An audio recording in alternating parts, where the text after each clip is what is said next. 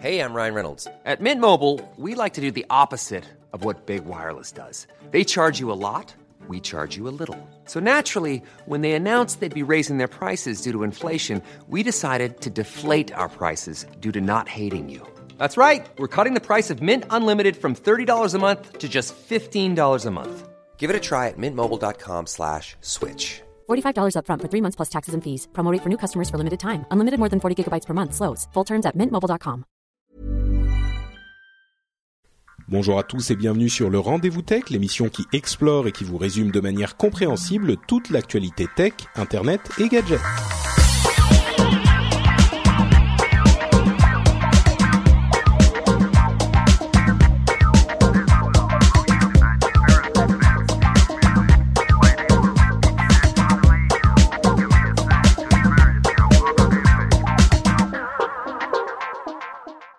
Donc à tous et bienvenue dans le Rendez-vous Tech, l'émission euh, où on vous parle de technologie, d'internet et de gadgets, où on vous donne l'enthousiasme de l'actu tech et où on vous la simplifie suffisamment pour que même votre grand-mère puisse comprendre tout ce qui se passe dans ce monde merveilleux.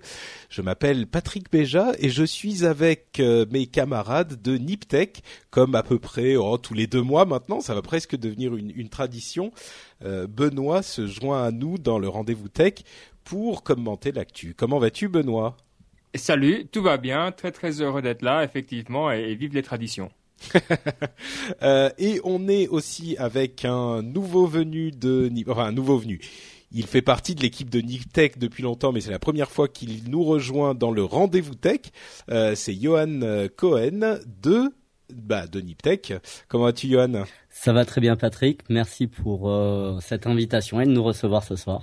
Bah écoute, ça fait très plaisir. Comme on le disait avant de lancer l'enregistrement, j'avais l'impression en fait que tu étais déjà venu dans l'émission euh, parce que bon, il y a eu plusieurs personnes de Niptech qui sont venues et comme je vous écoute en plus toutes les semaines, euh, je, je, je me rendais plus compte que je me rendais pas compte que tu avais jamais été dans cette On a émission. on a cette impression de, de se connaître, de proximité, ça c'est grâce à la magie du net. Ouais, c'est vrai, ouais. Non, mais c'est vrai, c'est euh, c'est c'est vrai sur le net et c'est encore plus vrai sur les podcasts. Moi, j'ai j'ai plusieurs fois eu des des rencontres avec des gens et je savais plus si je les avais vraiment rencontrés dans la vraie vie ou si j'avais déjà fait des émissions avec eux simplement parce que je les écoutais régulièrement et ils m'écoutaient régulièrement et il y a une telle proximité dans les podcasts euh, quand on écoute une émission euh, régulièrement que c'est vrai qu'on se rend plus compte donc euh, chers auditeurs, j'espère que cette impression est, là pour vous aussi, qu'on réussit notre boulot de justesse dans la proximité. On va dire ça comme ça. Bon, donc vous allez bien messieurs, vous êtes prêts à commenter euh, les affaires euh, Motorola, Dropbox, Microsoft qui se réorganisent complètement? Ouais. Ma foi, moi en tout cas, euh, voilà, bouillantissime. Pareil. Ok, et ben écoutez, on va se lancer alors, on va pas attendre un instant de plus. Ah, j'ai oublié de dire qu'on est en juillet et que c'est l'épisode numéro 115.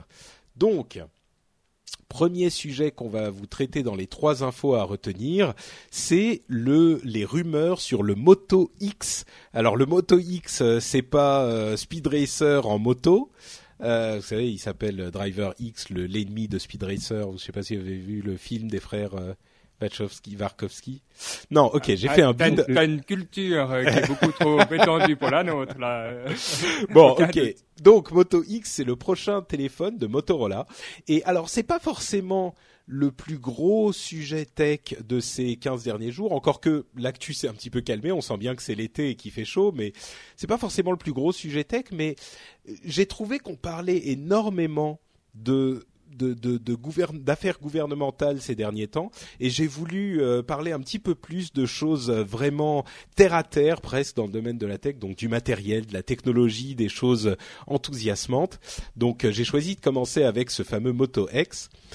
Donc, comme vous le savez, peut-être, comme vous l'avez peut-être entendu, Motorola a été racheté par Google. Motorola, le fabricant de téléphones légendaire, a été racheté par Google il y a, ça fait quoi, un an, un peu plus d'un an maintenant? Oh, chose comme ça Ouais, euh, Ouais. je pense un peu plus, ouais. Ouais, ouais, ouais, ça fait quelques temps et ils ont sorti des téléphones entre temps, mais là, on commence à arriver au bout de ce qui avait été prévu avant le rachat par Google. Alors évidemment, tout le monde se demande ce qu'ils vont faire, euh, ce que Google va faire avec Motorola. Est-ce qu'ils vont leur donner des des avantages, des privilèges par rapport à leur euh, OS mobile euh, d'Android.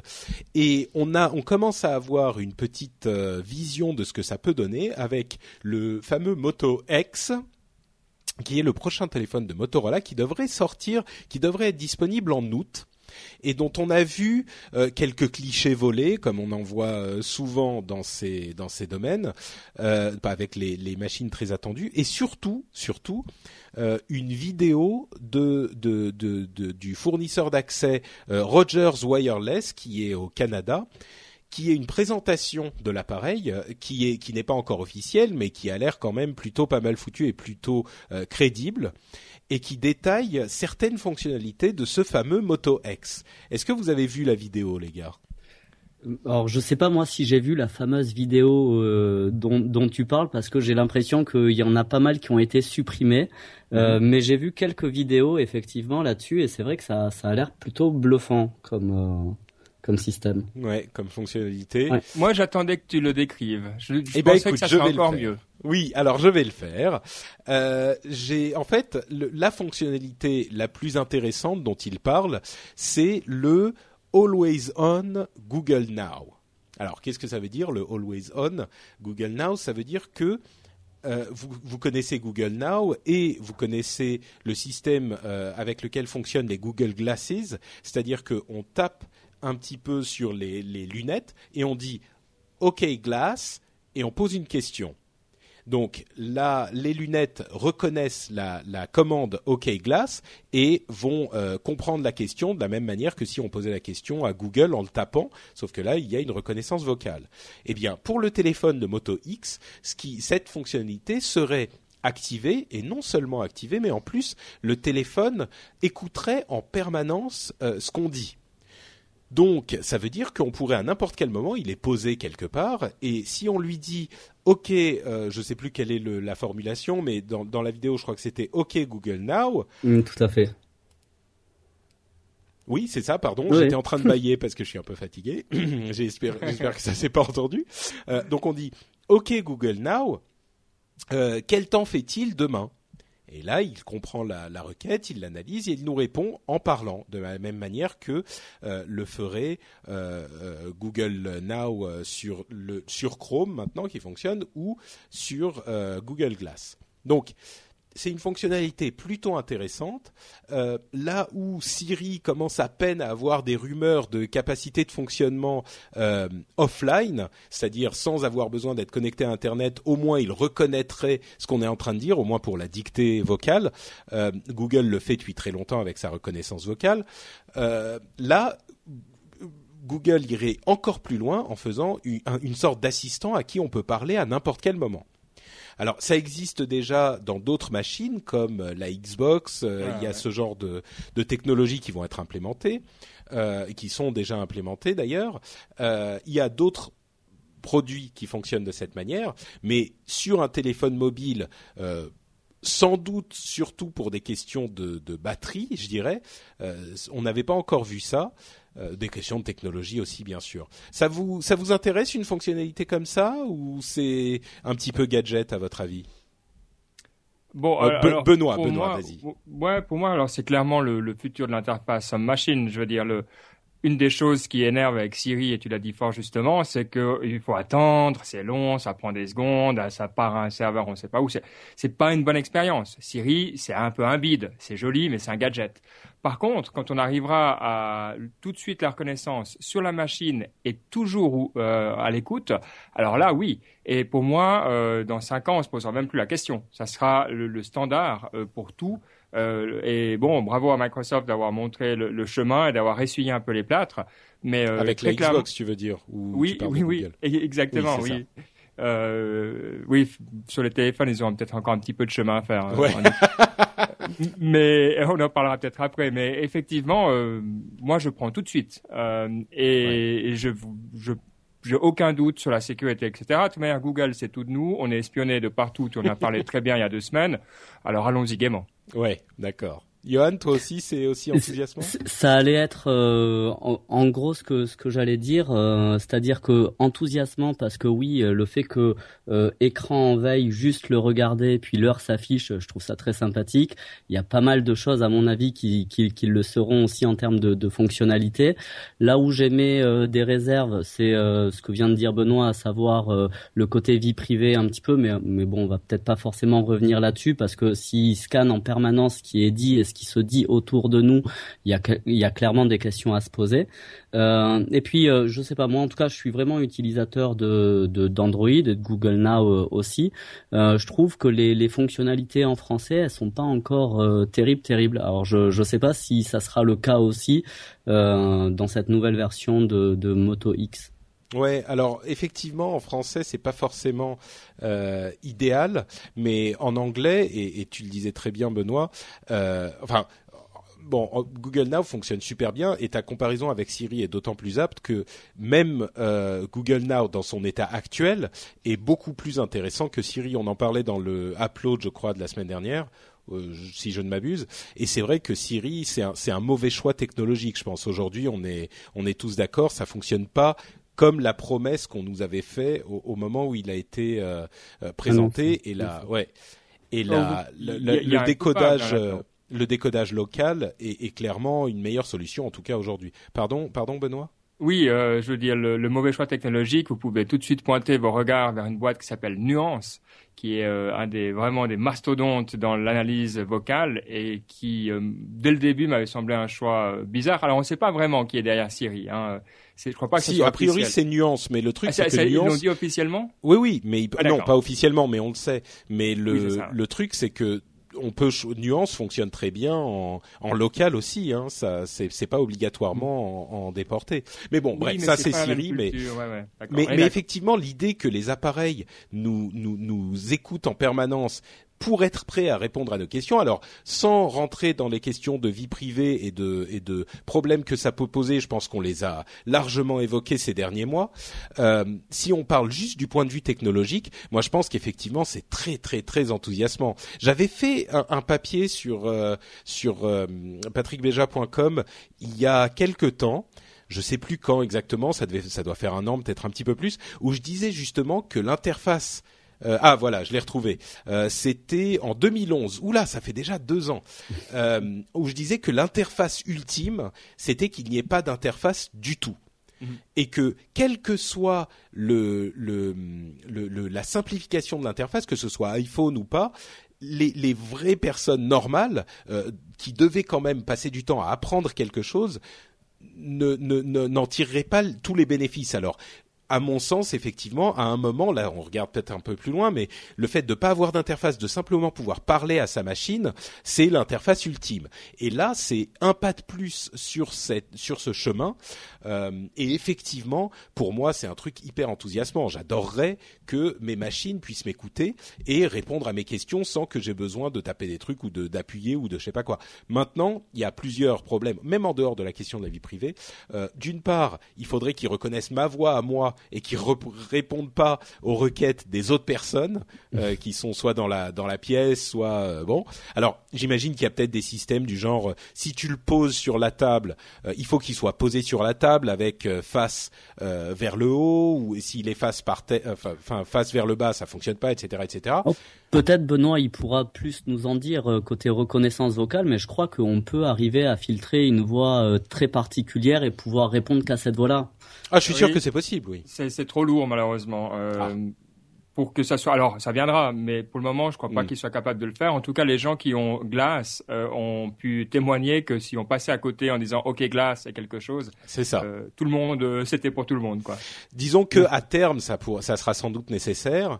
Il y a d'autres problèmes, comme par exemple les questions de batterie que j'évoquais tout à l'heure.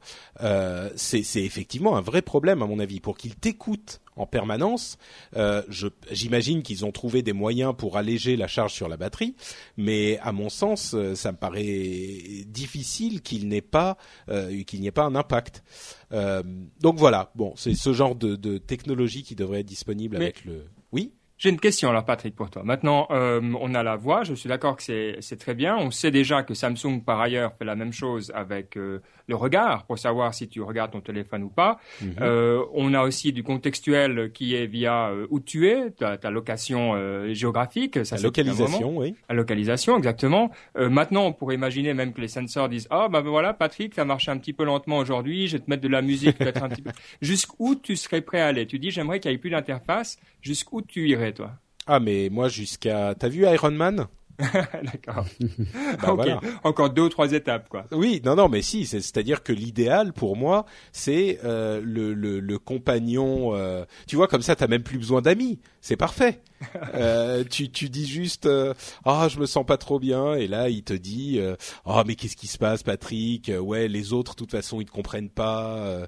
c'est moi qui, qui peut t'écouter, te comprendre, tout ça. Les gens sur Twitter, ils, ils sont pas vraiment tes amis, etc., etc. moi, je suis je, sens l'angoisse monter chez les auditeurs. Là, en train de nous décrire. Non, mais plus sérieusement, disons que euh, la machine, si je peux à n'importe quel moment, tu vois, j'ai mon téléphone dans la poche avec les écouteurs, comme c'est souvent le cas, euh, si je peux simplement lui dire, euh, lui, dire, enfin, je sais pas, lui demander des trucs et qu'il me répond, lui dire, tu mets ce que promet Siri, ce que promettent tous ces systèmes.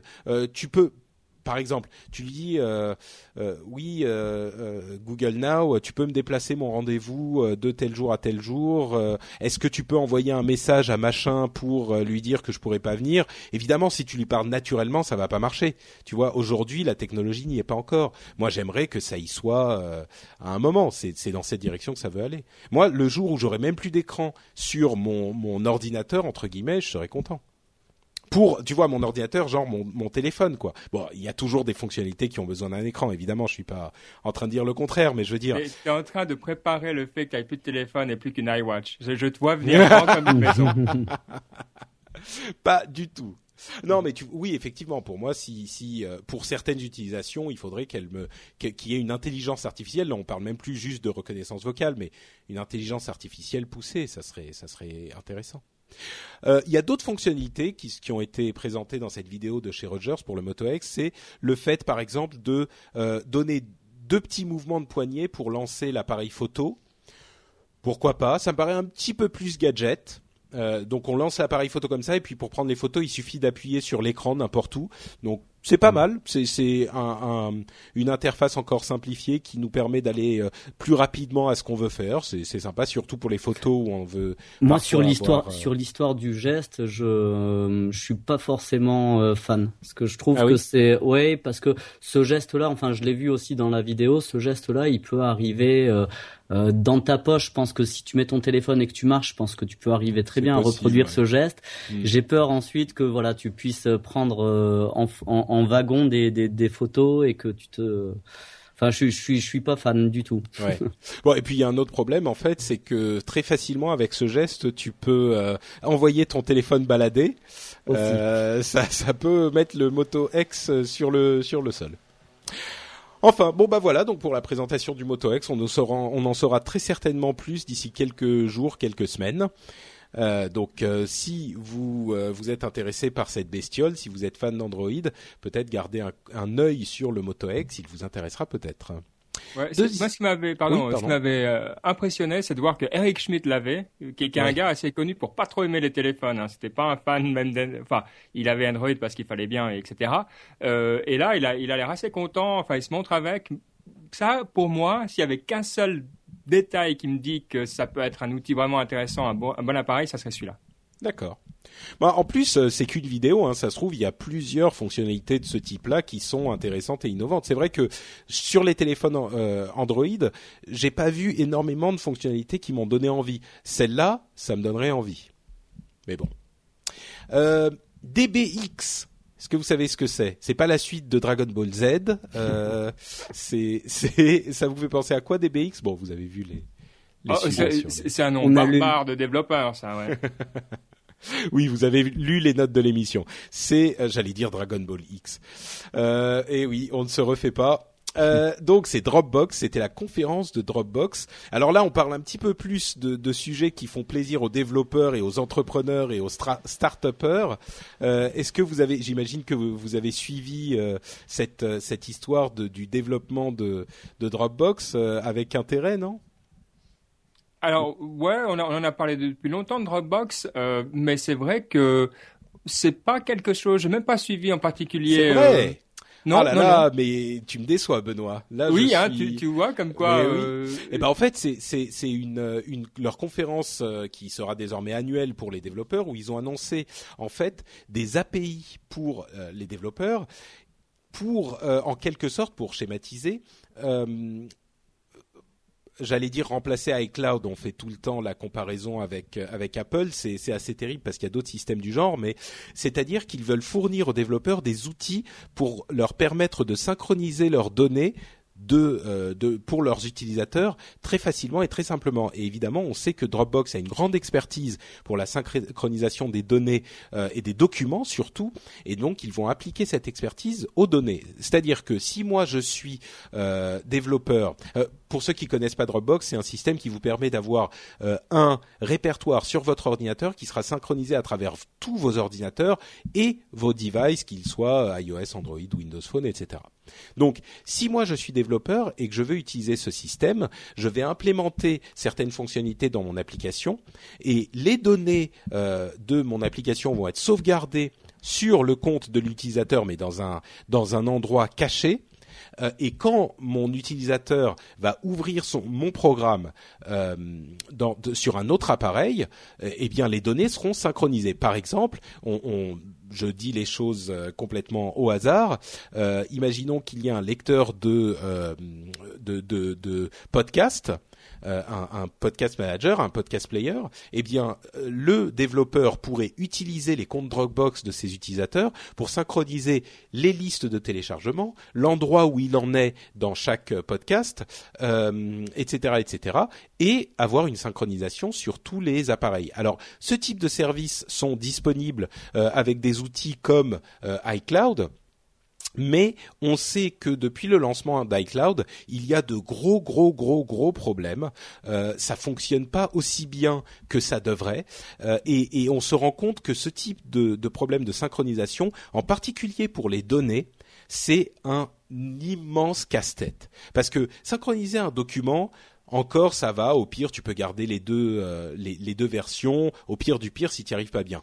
Mais avec les données, euh, si tu gardes un appareil, que tu ouvres ton programme, tu mets à jour les données, puis tu le refermes et tu vas sur un autre appareil, tu rouvres les données, etc., pas de problème. Mais si tu commences à avoir un appareil qui était ouvert, qui a synchronisé des morceaux, et puis qui est passé hors ligne parce que tu es dans le métro, et puis que tu l'as fermé euh, et qui n'a pas eu le temps de se, de se mettre à jour, et que tu rouvres le, même euh, euh, programme sur un autre appareil sans avoir synchronisé, etc., ça devient un casse-tête énorme et iCloud, euh, Apple ne réussit pas à le résoudre.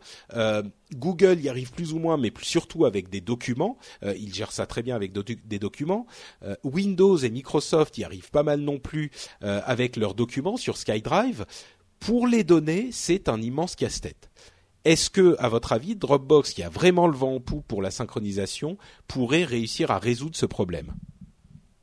Ben, enfin, si je peux euh, intervenir là-dessus, euh, déjà, moi, j'ai été impressionné par les chiffres euh, qui ont été annoncés dans cette conférence. 175 millions d'utilisateurs, plus de 100 000 applications tiers qui utilisent déjà les API Dropbox à travers donc d'autres services qu'ils peuvent proposer, et quasiment un milliard de fichiers qui sont enregistrés quotidiennement sur les serveurs de Dropbox. Mm. Déjà, rien que là, j'ai eu un effet waouh qui a, qui, qui a duré très longtemps. C'est vrai que 175 millions d'utilisateurs, c'est énorme. Hein, pour pour vous donner une idée. Euh, euh, euh, ah, je vais plus avoir les chiffres en tête. J'allais dire les chiffres de Twitter, mais je sais plus combien ils en ont aujourd'hui. Google Plus, par exemple, c'est quelque chose qu'ils doivent être à 200 millions à peu près maintenant. iTunes, c'est 500 millions de comptes avec carte bleue. donc 175, c'est pas du tout ridicule, quoi. C'est même très impressionnant. Totalement. Là où c'est intéressant, c'est que, enfin, mais tu, tu l'as dit, il y a eu plusieurs éléments qui ont été si, euh, enfin, qui ont été annoncés. Donc, euh, c'est vrai que euh, l'API Data Store, c'était celle qui était le, le, le plus attendue, dans la mesure où auparavant, ben, les, les, les applications tiers qui utilisaient l'API Dropbox ne permettaient pas cette fameuse synchronisation dont tu viens longuement de, de, de parler. Mm. donc, c'est vrai que là-dessus, à mon avis, il y a tous les développeurs doivent vraiment être très très contents et, et quelque part, Dropbox devait faire ce pas-là vers les développeurs s'il voulait toujours continuer à, garder son leadership dans ce genre de service. Donc euh, je trouve que c'est euh, un bon calcul qu'ils font, une, bonne ouverture. Euh, j'attends de voir maintenant ce que les, les applications tiers vont pouvoir nous proposer. Bah, c'est sûr que euh, Dropbox, en plus pour la pour la blague, euh, certains d'entre vous se souviendront sans doute que euh, Dropbox avait avait été une des cibles d'Apple à ses débuts quand ils avaient quelques millions d'utilisateurs. Steve Jobs avait voulu racheter Dropbox. il avait sorti le grand discours à, à, leur fondateur. Vous savez, Dropbox c'est un produit, c'est pas un produit, c'est un c'est un outil qui peut s'ajouter à un OS, mais c'est pas un produit en soi. Et effectivement, ils ont donné tort à, Steve Jobs en développant un vrai produit qui a une vraie popularité. Et là, ils font une étape, ils franchissent une étape de plus euh, pour pour rentrer dans ce dans ce cercle. Euh, bon, d'une part, ils attaquent évidemment iCloud. Euh, directement, mais en plus pour rentrer dans ce cercle de, de la décentralisation des données, c'est-à-dire que les OS ne sont plus aussi importants aujourd'hui euh, par la force des choses avec l'arrivée de l'iPhone et le l'ère du post PC. Euh, il y a, on est tous sur plein d'OS différents, sur plein de devices différents, sur plein d'appareils différents, euh, qu'ils soient Android, Windows, etc. Même sur Google, qui est presque un, OS tellement il y a de, de services. et les données et la synchronisation de ces données devient presque plus importante que les, les, les, les OS qu'on utilise, les OS sur lesquels les applications sont construites. Donc euh, effectivement, c'est une, euh, c'est une euh, comment dire une pas une innovation mais une, transformation de leur euh, de leur service qui est subtile pour les utilisateurs finaux mais qui leur fait gagner en importance euh, encore dans le monde de la technologie en général et c'est une une très belle euh, ouverture une très belle deuxième étape pour Dropbox. Exactement, en, importance et en dépendance. C'est-à-dire quelque part, ils vont faire dépendre pas mal d'écosystèmes de, de, de, de, la facilité euh, de leur API et de, des applications qui vont pouvoir en, en découler. Tout à fait c'est devenu euh, presque un synonyme de, de mettre, euh, de stocker dans le cloud. Je sais pas pour vous, mais moi souvent, je parle aux gens, je dis bah mets sur Dropbox. Mais ce que j'entends par là, c'est mets-le, sauve-le quelque part où on peut tous avoir accès. Et, et c'est fort parce que c'est vrai qu'ils sont devenus, ben voilà, comme euh, Google le, etc. Tu sais cette espèce de de, de, de graal de tout mm. service, de devenir mm-hmm. presque un nom commun. Et eux, ils en sont pas loin, à mon avis. C'est vrai, oui. Moi, j'ai. Alors, il y a très peu de gens que je connais qui n'utilisent pas Gmail, et à chaque fois que quelqu'un n'utilise pas Gmail, ça, je tic. Tu sais, ça fait genre, mais mais qu'est-ce qui, qu'est-ce que t'as euh, Pourquoi t'es t'es encore dans, tu vis dans le passé comme ça Et euh, et c'est un petit peu la même chose avec Dropbox aujourd'hui.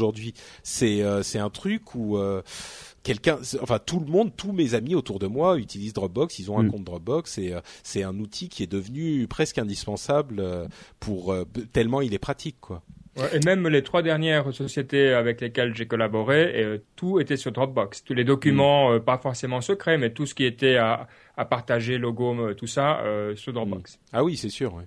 C'est bon, disons que pour mettre les documents secrets de ta boîte sur Dropbox, faut être un petit peu bizarre quand même, mais ça encore, c'est pas encore le cas. Mais... peut-être juste une petite précision par rapport au service Google justement de, de stockage et de fichiers.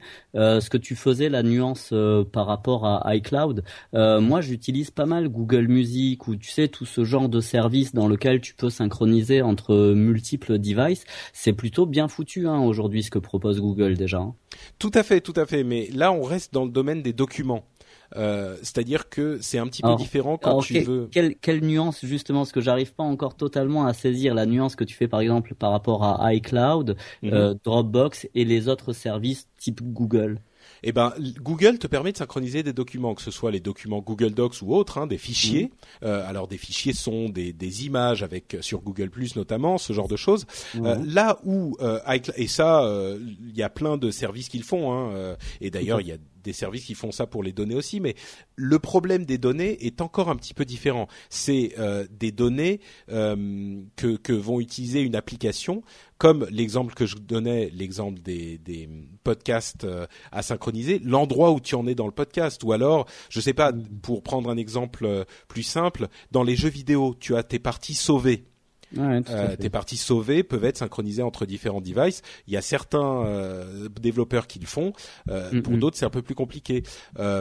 Tu peux avoir d'autres d'autres types de. de Non, de- d'accord. L'exemple avec le jeu, je, Ouais, ça- voilà. m'a- parlé. Et, et c'est vrai que en- en- fondamentalement au niveau de base c'est aussi des fichiers finalement mais c'est pas exactement la même le même type d'utilisation donc ça change un petit peu le problème. Donc voilà, on souhaite bon courage à Dropbox, effectivement une belle aventure pour eux. Euh, dernier des trois infos à retenir, dernière des trois infos à retenir aujourd'hui, euh, quand même le gros morceau, c'est la réorganisation de Microsoft qui a été annoncée il y a quelques jours de ça. Euh, Microsoft a, il y avait des rumeurs hein, qui couraient depuis un certain temps sur cette réorganisation en profondeur pour euh, adapter Microsoft aux défis d'aujourd'hui. Euh, entre parenthèses, dans leur long euh, blog euh, qui- qu'ils ont posté pour expliquer cette réorganisation, ils précisaient au début que Microsoft a déjà 37 ans. Vous vous rendez compte 37 ans Mm. C'est- Euh, ouais. Et en âge de technologie, ouais, c'est. Eh oui. Je sais pas combien faire dinosaures. 300, ouais. C'est oui, c'est ça. Ils ont en, fait de tien. ils ont 3700 ans donc Microsoft, hein, c'est bien ça. Non, c'est vrai que c'est impressionnant. Et d'ailleurs, bah tiens, je l'ai- je l'ai mis à la fin de, de, de, de- de- des liens. Euh, je posais une question que je vais peut-être poser au début. Euh, la, la première chose, en fait, la chose peut-être qui parle euh, au, au plus euh, au plus grand nombre, c'est que beaucoup de gens estimaient qu'il aurait peut-être fallu mettre Ballmer euh, dehors, Steve Ballmer, qui est encore président de Microsoft. Et ça n'a pas été le cas dans cette réorganisation. Il est toujours à la tête de Microsoft. Il est toujours tout en haut de Microsoft. Euh, Est-ce que vous, vous êtes euh, de l'avis qu'il serait temps que Microsoft, enfin que Ballmer tire sa révérence et qu'il laisse la place à quelqu'un d'autre, ou est-ce que vous pensez qu'il est quand même euh, toujours à sa place à la tête de Microsoft? C'est c'est évident, c'est une réponse que c'est très très facile. Oui, clairement, Balmer euh, fait du mal à Microsoft. Tous les problèmes, euh, enfin, non, c'est une grosse partie des problèmes viennent de lui. C'est quelqu'un d'extrêmement politique qui détruit toute opposition, qui est malsain et qui fait de Microsoft une compagnie qui n'est que la moitié de ce qu'elle devrait être. Et moi, je suis très fâché avec Balmer euh, parce que voilà, Monkey Dance, euh, developers et tout ça, c'est sympa, mais à part ça, ça fait pas une vision. Et donc, c'est quelqu'un qui nuit à Microsoft activement. Et pour te dire, je partage de temps en temps avec des employés de Microsoft. Euh, quand même près du siège central et euh, c'est un avis partagé hein, je veux dire Ah, je suis sûr qu'il y a des gens de cet avis un petit peu partout. Moi, je, suis un peu surpris par cette position, parce que en définitive, euh, Microsoft, tout comme les autres euh, sociétés, ont un conseil d'administration. Si vraiment il était si nocif que ça à, à la société, euh, pourquoi est-ce qu'ils l'ont maintenu dans, dans ses fonctions? Parce Donc que tu mets qui à la place quand tu as décapité tous les gens capables qui auraient pu prendre ta place Tu dans fais une, dans tu une fais- organisation qui, qui est devenue un coupe-gorge, qui est hyper politique? Alors, je, moi, je pense que le plus gros coup, c'est faire ce que Apple a fait il y a une euh, quinzaine d'années, c'est refaire venir Bill.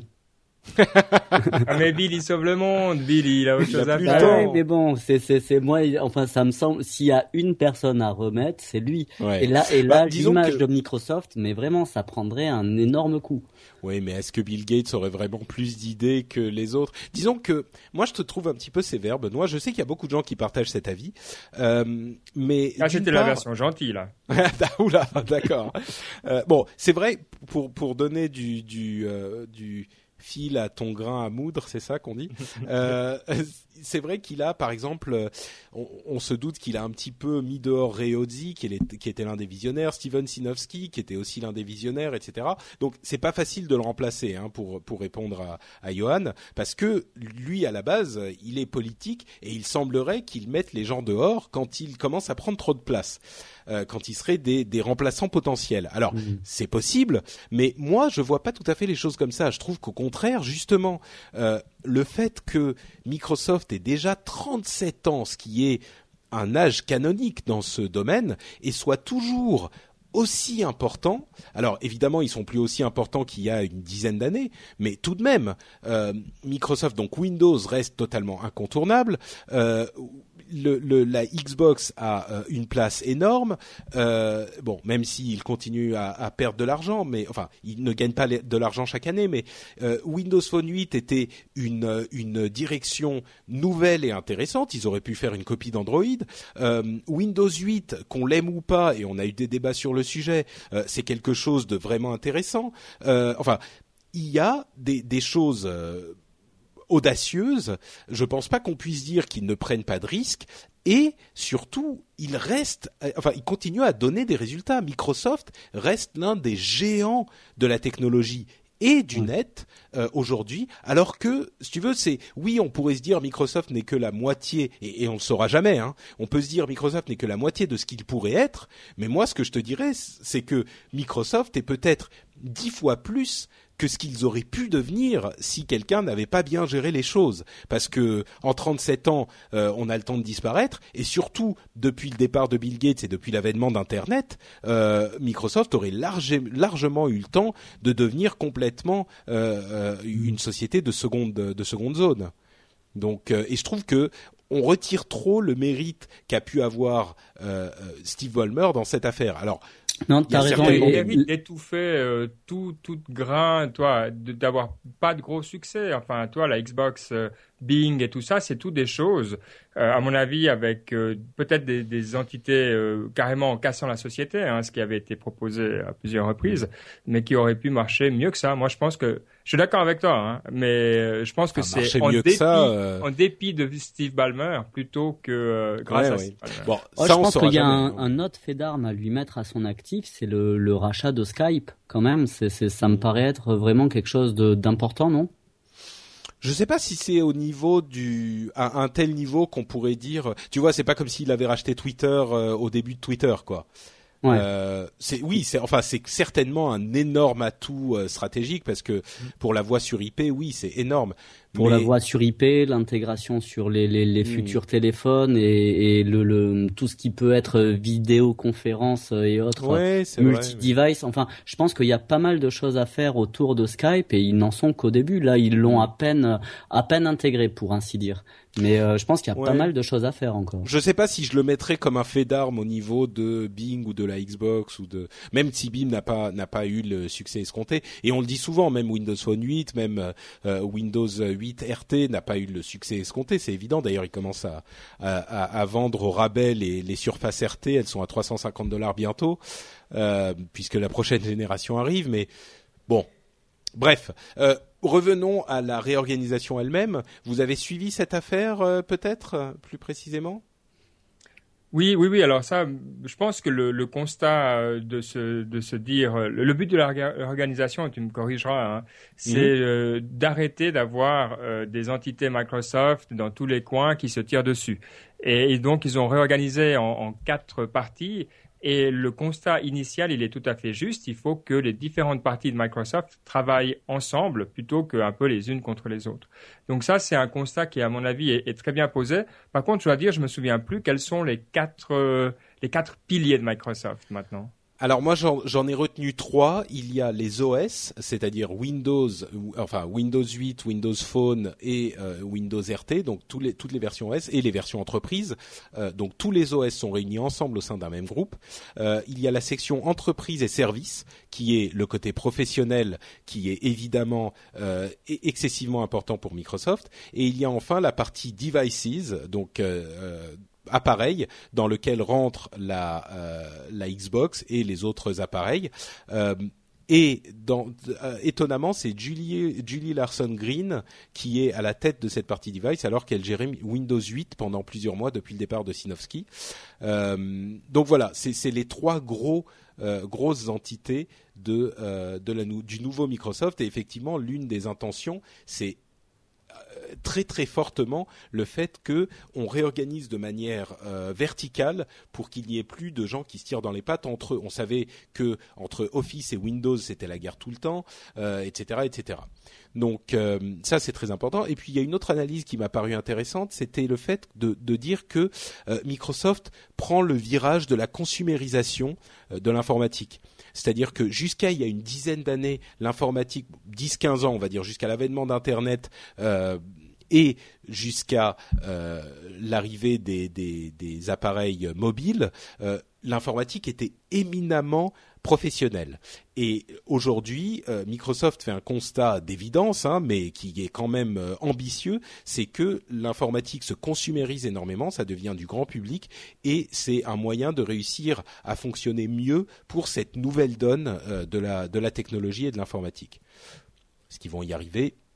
Je ne sais pas. Mais pardon Benoît. Donc voilà les, trois grands piliers que j'ai retenus. Ouais, euh, tu avais dit quoi Alors, Il y a OS, Apps, Alors, OS, Cloud et Devices. C'est ça, voilà. D'accord.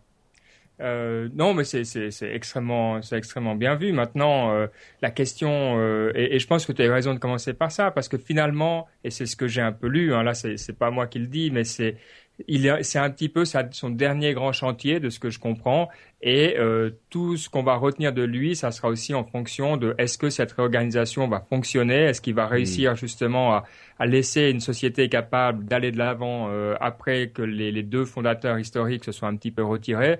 Euh, en tout cas, c'est la, bonne façon de faire. Le gros problème euh, qu'ils vont euh, devoir euh, changer, s'il suffit pas de mettre des nouveaux noms et puis de touiller un petit peu les, les, les chefs pour que ça change. Euh, il faut, à mon avis, quelque chose de plus spectaculaire pour vraiment que les gens commencent à travailler ensemble. Je ne sais pas si on peut faire ça. Euh, J'ai un doute, je dois dire.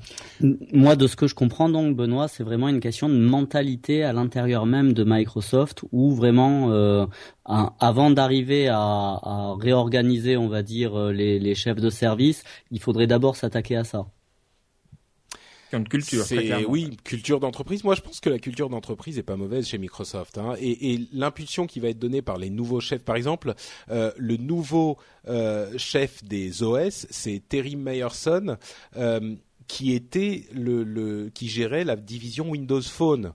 Euh, donc c'est clairement une énergie différente. Il va sans doute y avoir une uniformisation entre tous les tous les appareils, euh, tous les OS. Euh, Julie Larson Green, qui était euh, sur euh, sur Windows et Surface qui devient la tête des, des devices et, et du studio. Donc elle gère Surface, Microsoft, Xbox, les souris, etc. Les souris, les claviers, les accessoires et Entertainment, ce qui est intéressant. Bon, il y a à mon sens du sang qui est aussi neuf qu'il peut l'être tu vois, c'est pas non plus que tu peux sortir quelqu'un qui vient de nulle part. Il faut quand même quelqu'un qui travaille chez Microsoft depuis un, un moment, qui connaît la société, qui connaît la culture.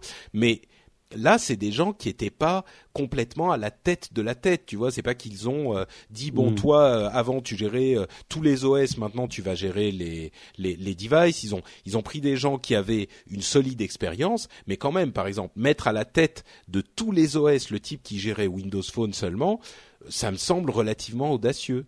Donc euh, bon. je ne sais pas si tu as déjà commenté là-dessus ou, si tu peux le faire, mais euh, le départ de comment il s'appelle notre ami Don Matrick qui part de Microsoft pour aller chez Zynga. Toi, ça t'a interpellé, ça t'a beaucoup parlé ou bon? Bon, c'est surprenant, disons que je peux pas trop commenter, étant moi-même mon, mon, vrai travail étant dans l'industrie du jeu vidéo, je vais éviter de commenter, mais c'est vrai que c'était un petit peu surprenant. Maintenant, si If you're looking for plump lips that last, you need to know about Juvederm lip fillers. With Juvederm Volbella XC and Juvederm Ultra XC, your lip look, whether it's subtle or bold, can last up to one full year with optimal treatment and no additional maintenance. Find a licensed specialist and see if it's right for you at Juvederm.com today. That's J U V E D E R M.com. Add fullness to lips in adults over 21 with Juvederm Volbella XC or Juvederm Ultra XC. Do Do not use if you have severe allergies or a history of severe allergic reactions, or if you're allergic to lidocaine or the proteins used in Juvederm. Tell your doctor if you have a history of scarring or taking medicines that decrease the body's immune response or that can prolong bleeding. Common side effects include injection site redness, swelling, pain, tenderness, firmness, lumps, bumps, bruising, discoloration, or itching. As with all fillers, there's a rare risk of unintentional injection into a blood vessel, which can cause vision abnormalities, blindness, stroke, temporary scabs, or scarring. For full important safety information, visit juvederm.com. When you're ready to pop the question, the last thing you want to do is second guess the ring. At Bluenile.com, you can design a one of a kind ring with the ease and convenience of shopping online. Choose your diamond and setting. When you find the one, you'll get it delivered right to your door. Go to Bluenile.com and use promo code LISTEN to get $50 off your purchase of $500 or more. That's code LISTEN at Bluenile.com for $50 off your purchase. Bluenile.com code LISTEN. La réorganisation était déjà en cours. Peut-être qu'il s'est dit bon bah c'est Ça l'occasion. explique, quoi. hein. Il était sûrement pas dans les dans les quatre. euh, C'est voilà. possible. Ce qui a de surprenant, c'est le choix de Zynga, non Peut-être?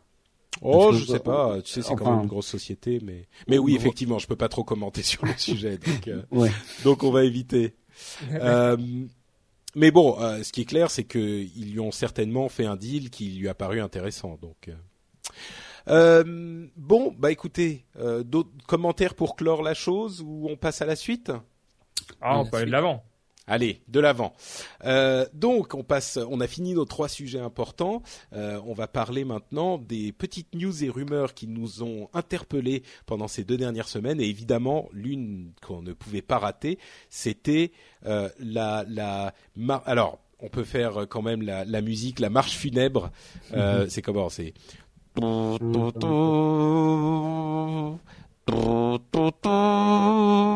C'est Adopi, la suspension de l'accès à Internet qui est enterrée.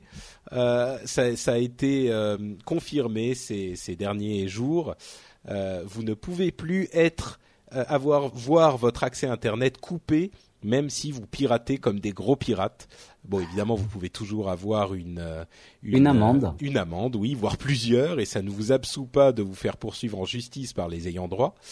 Mais vous n'aurez plus la, la coupure de l'accès Internet, ce qui est clairement une. euh, Enfin, je sais pas. Moi, j'ai levé mon verre quand même euh, au moment où j'ai entendu cette confirmation. hein. C'était une bonne nouvelle. T'avais été, euh, t'avais été un, vraiment un show, euh, justement pas partisan, mais pourfendeur d'Adopi, hein, si je me souviens bien, à, son- à, à l'heure où c'était encore un, un thème. euh, d'actualité. Ouais. Bah, disons que Adopi, le principe d'Adopi, je pense qu'on aurait pu en discuter, mais ce qui était pour moi clairement inacceptable, c'était cette coupure euh, de l'accès à Internet parce qu'il y avait une vraie méconnaissance et mécompréhension euh, du fonctionnement et de de, de l'importance du net dans notre société. Euh, le fait de se dire qu'on peut se passer d'Internet aujourd'hui, c'est c'est c'est comme se dire bon bah vous avez, enfin on va vous couper l'électricité, société. tu vois. Pardon? Non, je disais, c'est c'est c'est ne pas comprendre euh, comment la société a évolué. C'est ça. Effectivement, on ne peut plus se passer d'internet. C'est ça. Donc si on veut priver, si quelqu'un a, a commis un crime suffisamment grave pour qu'on le prive de certaines libertés, euh, eh ben il faut euh, le mettre en prison, tu vois. Et à ce moment, je peux comprendre qu'on le prive de certaines libertés, qu'on lui dise euh, tu n'as pas le droit de faire ci ou ça. Si on on ne- on n'arrive pas à ce stade de de, de, criminalité, eh ben non, on peut pas te couper Internet, pas plus qu'on peut te couper euh, euh, l'eau, pas plus qu'on peut te couper l'électricité. Pour moi, c'est dans ce même euh, type de, de sphère. Donc oui, j'étais clairement contre cet aspect, en tout cas, de l'Adopi. Non, que j'étais totalement amoureux des autres aspects, hein, mais c'est celui-là qui me dérangeait vraiment. Appareil connecté, une taxe de trop, titre l'informaticien. Euh, vous savez qu'on a deux taxes qui sont en train d'être considérées pour euh, le, le- le- les appareils connectés. Il y a d'une part la taxe euh, préconisée par le rapport Lescure, dont, d'Escure, dont on a parlé plusieurs fois. Euh, et puis il y en avait une autre qui serait euh, prélevée tous les ans, qui serait une sorte de redevance euh, étendue euh, à tous les une appareils. peuvent- prolongation, euh, une, une sorte de prolongation de la redevance actuelle. C'est ça. Tous les appareils qui pourraient euh, recevoir la télévision, c'est-à-dire bah, tous les appareils aujourd'hui. et donc le, le, ministère de la Culture a indiqué qu'il faudrait choisir entre les deux. Bon, les, les deux me paraissant pour des raisons diverses un petit peu injustifiées, euh, je me dis que c'est quand même la moindre des choses qu'on n'en applique qu'une seule. Mais bon, il ça serait un long débat. Moi, je trouve ça un peu abusé, quoi. C'est euh, de considérer les deux ou les ah, deux de, les deux taxes, quelle que soit la décision prise, je trouve que c'est encore une fois euh, faire payer euh, au plus grand nombre euh, une taxe qui n'a pas lieu d'être quand on sait tous les abus et tout, tout, toutes les, les, les manières dont sont gérées les choses et mal gérées les choses. Enfin, je, je souscris pas du tout. Euh, enfin, il y a tu veux dire que l'argent oui, l'argent qu'on paye euh, pour ah ces pour ces choses-là va être. Bah, C'est-à-dire qu'on paye déjà pour les CD, on paye pour quasiment tout. Hmm. Ils nous rajoutent encore une fois une taxe supplémentaire. Euh, non, qui, bah, qui m'explique déjà comment cette taxe elle va être utilisée, à quelle fin. Et là après, je pourrais euh, euh, accepter peut-être de faire un petit effort, mais sinon sans pédagogie, non, je suis pas d'accord. C'est vrai que quand on voit les, c'est pas exactement la même chose, mais quand on voit les frais fonctionnement de fonctionnement d'un organisme comme la SACEM, c'est un petit peu c'est un petit peu difficile à avaler. Mais d'un autre côté, euh, on a entendu certaines euh, certains organismes, la, la, DOPI pour ne pas la nommer, évoquer l'idée d'une à demi mot évoquer l'idée d'une d'une licence globale, qui serait une une licence donc une taxe en quelque sorte qu'on paierait pour compenser le piratage et qui euh, compenserait les artistes de manière équitable et qui en quelque sorte pas légaliserait le piratage, mais presque. Le problème de la taxe préconisée par le rapport Lexcure, c'est qu'elle ne parle plus du tout de piratage, qu'elle n'a plus de rapport avec le piratage. Moi, c'est ça qui me dérange beaucoup. Donc bon, on en avait parlé à l'époque, mais... Moi, je, je pense qu'il faut aller euh, très clairement vers la taxe annuelle. Euh, je dis ça en tant que Suisse, hein, donc euh, allons pour la taxe annuelle. euh, et puis parce que c'est comme hein, tout, tout, le monde le fait maintenant. Adobe, là, vous savez, ils vendent maintenant, ils vendent plus de licences uniques, mais ils vendent des poches annuelles. C'est un peu la tendance pour tout, donc faisons tout payer annuellement. Et, et, tout le monde sera très content. Si, puis, vu que le but c'est de faire de l'argent, il faut qu'ils aillent au, au bout de leur raisonnement. oui, pourquoi pas. Oui.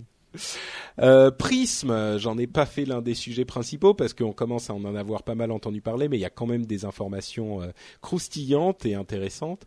Euh, révélation sur le Big Brother français il y a quelque chose. Alors vous avez sûrement vu cet article du Monde hein, où euh, on parlait de euh, le Big Brother français, c'est l'équivalent de Prisme de la NSA. Voilà, les Français font pareil, euh, c'est exactement la même chose. Et quelle hypocrisie et quel machin. Les Français, vous, la, la, France vous observe tout autant et la DGSE et machin. Alors. Comme souvent, je pense qu'il y a beaucoup de gens qui ont dit beaucoup de choses sans vraiment comprendre les détails des histoires.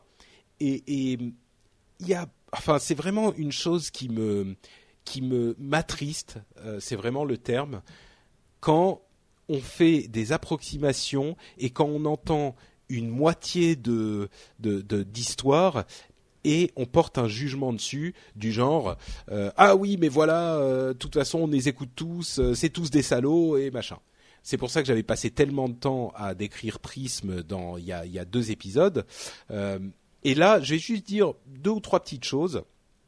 À, ce propos, à propos de la du Big Brother français, qui est effectivement un programme secret qui aurait été, enfin qui, qui existe, hein, qui a été confirmé et qui est euh, totalement illégal. Les, les responsables ont utilisé un terme intéressant qui est allégal, c'est-à-dire qu'on a un organisme en France qui est la CNIL qui gère très très très sévèrement l'utilisation des euh, données privées.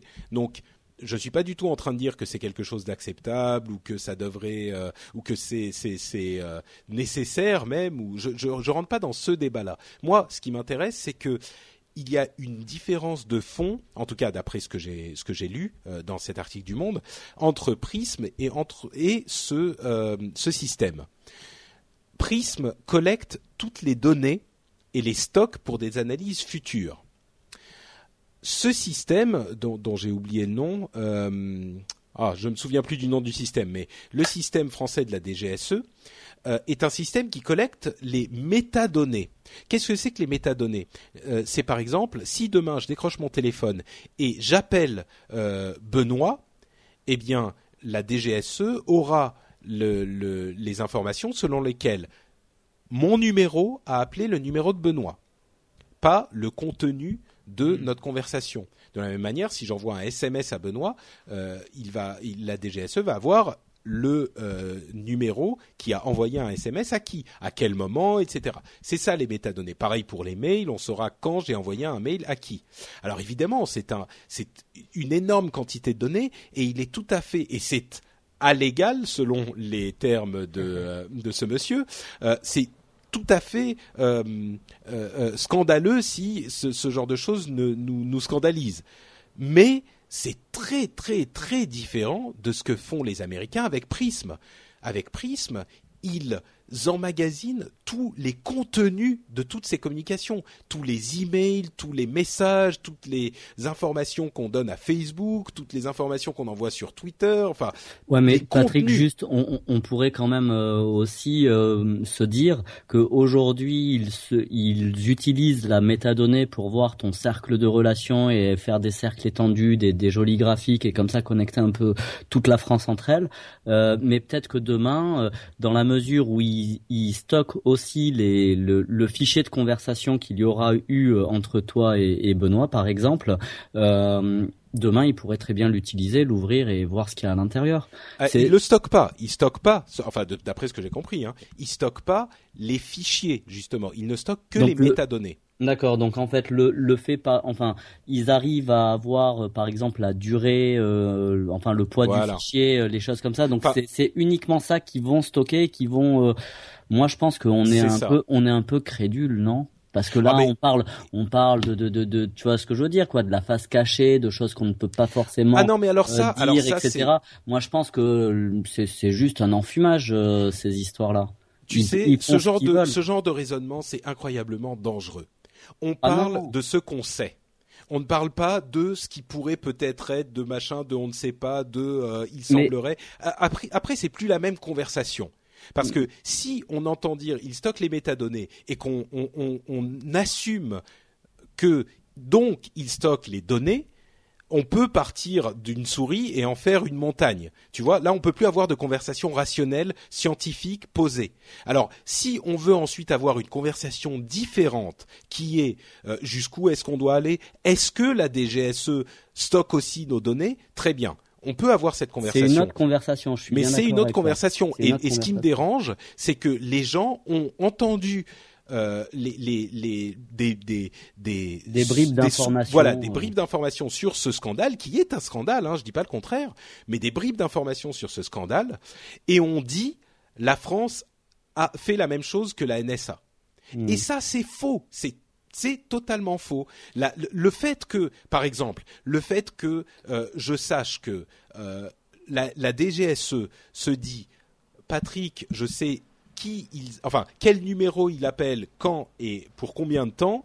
Je me dis bon, ça peut peut-être leur permettre de recouper des trucs et ils se disent si on a des euh, des, des informations sur une personne qui s'avère être un terroriste, euh, en ayant la liste des personnes qu'il a appelées le plus souvent à quel moment, je vais peut-être pouvoir remonter sur d'autres personnes. Ça me paraît raisonnable et ça me paraît pas être une euh, une invasion de la vie privée. Par contre, si on me dit la NSA euh, a dans ses stocks, ou même la, la, la, la DGSE a dans ses stocks le contenu des emails que tu envoies à Benoît, ou le contenu des conversations téléphoniques, là ça me dérange beaucoup plus. Ah, tu vois, c'est Ouais, juste pour alimenter un peu la, discussion, Ouais. moi je, je voud- je voudrais juste te rappeler deux faits historiques de la Mhm. société française. Le premier, euh, on va partir du plus ancien, c'est les fameuses écoutes téléphoniques de Mitterrand, où on sait que les services secrets français ont clairement participé à de la vraie intrusion dans de la vie privée des gens, euh, et ce à la demande du président de la République. Ça, c'est un petit euh, un petit exemple. Et le deuxième e- exemple, et je pense que celui-là, euh, en tout cas pour moi, m'a beaucoup plus dérangé, même si les deux sont totalement condamnables. C'est dernièrement quand même, dernière présidence donc sous Sarkozy, au moment où certaines affaires étaient étaient sorties par les journalistes du Monde, où un, on leur a volé leur ordinateur portable, leurs écoutes téléphoniques pour connaître leurs sources ont tout été épluchées, et donc encore une fois, on s'aperçoit de quoi que finalement les services secrets français utilisent toujours exactement les mêmes moyens qu'il y ait prisme ou pas prisme, à la limite ça on s'en fout, mais quasiment tous les États, à un moment donné, euh, quand euh, il s'agit de, de, l'intérêt du pays, de la nation, d'un président de la République, peuvent arriver à, quasiment euh, connaître la, vie d'une personne, la scanner et puis euh, avoir tout, tout son détail. Euh, et là encore, Johan, ce que je vais te dire, c'est que ce que tu fais est extrêmement dangereux. C'est-à-dire que euh, dans une conversation posée et rationnelle, on introduit des argumentations qui sont de toute façon, c'est tous des salauds. Euh, ah de toute façon, de toute façon, enfin peut-être pas tous des salauds, mais de toute façon, euh, il y a toujours des problèmes d'écoute. Enfin, les écoutes téléphoniques de l'Élysée, qui sont évidemment très graves, qu'elles soient en 80 ou en, dans les années 2000, euh, ont effectivement toujours existé. Dans les années 80, on n'avait pas besoin de prisme. Donc c'est une sorte de, de, de, de méli-mélo intellectuel qui fait que on se dit ah bah regarde c'est dangereux, les gens nous écoutent, les gens nous mais machin. Je vois Là, en fait, Patrick, ce qu'il y a de dangereux dans, dans, dans ce que je rapporte, dans la mesure où factuellement on sait que ça existe. Parce que bah, j'arrive pas à que je te réponds, le danger finalement. Parce que je te réponds. Parce que ici on parle d'une question très très précise qui est est-ce que la France est-ce que la DGSE est en train de commettre, de commettre des actes répréhensibles euh, au, vu, au, vu, de la morale ou de la loi en faisant des écoutes sur la population française qui ne seraient pas autorisées. Et c'est ce problème qu'on établit et qu'on essaye de, mhm. comprendre. Et la question des écoutes téléphoniques de Mitterrand ou de Sarkozy sont finalement n'ont pas grand-chose à voir avec ça. C'est le, la seule, le seul point commun, c'est que il y a des organismes d'État qui ont fait des écoutes et en plus, en l'occurrence, c'était des écoutes illégales. D'accord. Si tu veux, je, là, je, comprends, dans ce cas-là, je comprends la nuance que tu veux dire. Tu veux dire qu'en fait, d'un côté, il y a un système systématisé, global, d'une nation entière, voire même euh, de plusieurs nations d'écoute potentielle d'un système comme Prism, et d'un autre côté, ponctuellement, le fait qu'on puisse cibler euh, à travers les par exemple les deux exemples que j'ai donnés et donc euh, qu'on bah, puisse cibler des écoutes. Moi, c'est même plus, que ça. C'est même plus que ça. C'est que les écoutes dont tu parles, euh, je, je, connais moins bien le l'affaire le, de euh, des, des, journalistes du Monde. les écoutes de euh, Mitterrand, c'était effectivement Mitterrand qui voulait savoir ce qui se passait chez des célébrités qu'il aimait bien et qui les a fait mettre sur écoute. C'est évidemment inacceptable. Euh, si effectivement on a volé des ordinateurs portables à des journalistes qui révélaient des affaires euh, compromettantes pour l'État, c'est évidemment inacceptable. Là, on est en train de savoir quel est le, le, cadre dans lequel travaillent les organismes de surveillance de l'État en France.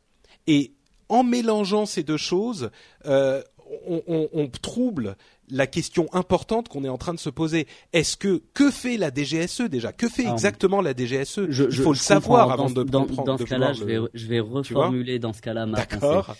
Euh, non, je ne pense pas que l'État français, euh, on va dire, nous espionne à tous. Mais oui, je pense qu'ils ont les moyens de le faire ponctuellement auprès de qui ils veulent. Mais bien sûr, mais encore heureux. C'était, c'était, oui, à la limite, ça serait ça, je pense plus, ce qui, ce qui se rapproche le plus de ma pensée. Effectivement, mais là, là, moi, ce que je te dirais, c'est ce qu'on disait à, propos de Prism il y a deux semaines. Encore heureux. Heureusement que l'État peut, et c'est ce que je dis à chaque fois sur toutes les affaires comme ça, à partir du moment où le cadre légal est respecté si le cadre légal est respecté, si on a un, organisme de police, euh, une force de police qui fait une enquête et qui a besoin de mettre sur écoute un, un suspect, heureusement qu'elle peut le faire. Alors ensuite, le fait qu'il y ait des abus et que euh, le président dise ah ben moi je veux mettre sur écoute euh, euh Dalida parce que j'aimerais bien savoir ce qui se passe dans sa vie et j'ai pas, ça me fait chier de descendre acheter People Magazine, Closer. Bon, effectivement, ça c'est répréhensible, mais heureusement que l'État et que les organismes de surveillance peuvent mettre les gens sur écoute. Là, la, la, la grande question, c'est est-ce que la DGSE euh, a Le outrepassé ses droits? Est-ce que, Oui, est-ce que, et, et s'ils le font, est-ce que c'est pour des bonnes raisons? Comment ils le font? C'est, c'est en fait, merci en tout cas, Johan, parce que tu m'as aidé à formuler exactement ma, ma, ma pensée. C'est-à-dire que pour moi, ce qui est important, c'est de comprendre ce que fait la DGSE pour pouvoir savoir si c'est bien ou pas. Et quand on dit la DGSE fait la même chose que la NSA, c'est faux. C'est, c'est, c'est, enfin, d'après ce que j'ai lu encore une fois, hein, mais le fait de stocker les métadonnées n'est pas du tout la même chose que de stocker le contenu des messages. Donc, il y a une approximation qui, pour moi, est fausse et n'est pas euh, constructive. Bon, Totalement. Benoît, t'es resté hyper, hyper silencieux là. Quelque Alors chose on voit tout de suite euh, quand je suis en dehors de ma zone de confort euh, et, et surtout ces, ces trucs-là, euh, c'est vrai. Moi, je suis, ça- je dois dire, ça m'est tellement, ça, me- ça me touche pas beaucoup. Je suis, je suis entièrement d'accord, effectivement, euh, que c'est une histoire de cadre légal. Que si on le dépasse, les gens doivent aller euh, en prison. Euh, le coup de allégal, il me fait bien rire. Je crois que je vais le ressortir à l'occasion. Oui, ça c'est quand même fort, il faut avouer. mais, c'est vrai, on, on se, on se choque, c'est toujours, on, on se choque de que l'État a, finalement le, le, le monopole de la violence, mais en même temps on en a besoin et c'est une discussion qui est, qui est éternelle, mais et, et qui est saine d'avoir. Hein, mais euh, Ouais. Bon. Plus d'infos euh, à suivre très certainement. On va faire l'impasse sur euh, la suite de ce qui est arrivé à notre pauvre Snowden, qui est encore euh, hébergé dans l'aéroport de Oui, ah, comment il tu- s'appelle tu pourras Moscou. revenir dans deux ou trois épisodes, il, il que encore oui. là, quoi. Encore que le, le- plusieurs pays d'Amérique du Sud lui ont offert l'asile, donc que la France a rejeté d'ailleurs. Euh, bon, bref, euh, su- sujet suivant. Euh, Twitter obligé de fournir les données des utilisateurs à la justice à propos du, fameux hashtag un bon juif. Vous vous en souvenez, on en avait parlé il y a quelque temps. C'est c'est pas quelque chose de nouveau. Le jugement avait déjà été rendu. Là, il a été confirmé. Et donc Twitter est obligé de fournir les données euh, de- des utilisateurs qui ont euh, euh, participé à ce hashtag euh, de, de très mauvais goût suite à la plainte euh, de l'Union des, des étudiants juifs de France, de SOS Racisme et du mouvement contre le racisme, enfin le MRAP quoi. Bref, il y avait tout un tout un tas d'organismes qui avaient assigné Twitter en justice. Et donc Twitter est obligé de euh, fournir ces informations sur les, personnes qui ont participé à ce hashtag. Et la raison pour laquelle j'en reparle là, à l'occasion de cette confirmation, c'est parce que je trouve que ça euh, colle bien avec ce sujet dont on vient de parler très longuement sur Prism et sur euh, ce que fait la, la, la, la, la DGSE. Et, et le fait que j'aime toujours prendre le contre-pied euh, des gens pour essayer de, de, de, de dire aux gens et de leur euh, de les obliger à considérer de plusieurs manières différentes le même sujet. Je l'avais fait à l'époque, je vais le refaire. Euh, a priori, on se dit le fait de devoir donner les noms des personnes qui ont fait des, des, des plaisanteries euh, qui, qui, qui sont limite de l'incitation à la haine raciale euh, d'un tel mauvais goût, euh, on pourrait dire c'est une bonne chose. En France, il y a une loi. euh, L'incitation à la haine raciale est punie par la loi. Il faut la respecter. Et une société américaine n'a pas à se soustraire à la loi française. Particulièrement quand les utilisateurs qui font usage de son service sont français. Là, si on fait un discours un petit peu euh, militant, on pourrait, on peut tout à fait dire ça. Le problème, c'est que si, et, c'est là que j'amène l'éclairage un petit peu autre sur ce sujet, si Twitter est obligé de fournir les noms des données des utilisateurs euh, quand une décision de justice est rendue, on aura bien du mal à, euh, euh, soutenir Twitter quand ils vont essayer de refuser de se soustraire à une même décision dans un pays comme au hasard euh, la Chine qui demandera euh, les données utilisateurs, les noms des utilisateurs qui ont participé à un hashtag sur la liberté de la presse par exemple. Euh, donc c'est ce genre de d'argument est toujours à mettre en, relation avec différentes cas de figure. Twitter est l'un des, des, organismes qui combat le plus cette omniprésence de la NSA et de Prism, par exemple. Donc, ils, ont, ils font autant qu'ils peuvent, ils fournissent le minimum d'informations à, l'État, etc., toujours pour protéger la vie privée de leurs utilisateurs. Et on en vient à un problème qui est euh, essentiel dans tous ces débats, c'est que les principes, on peut pas les soutenir que quand ils nous arrangent.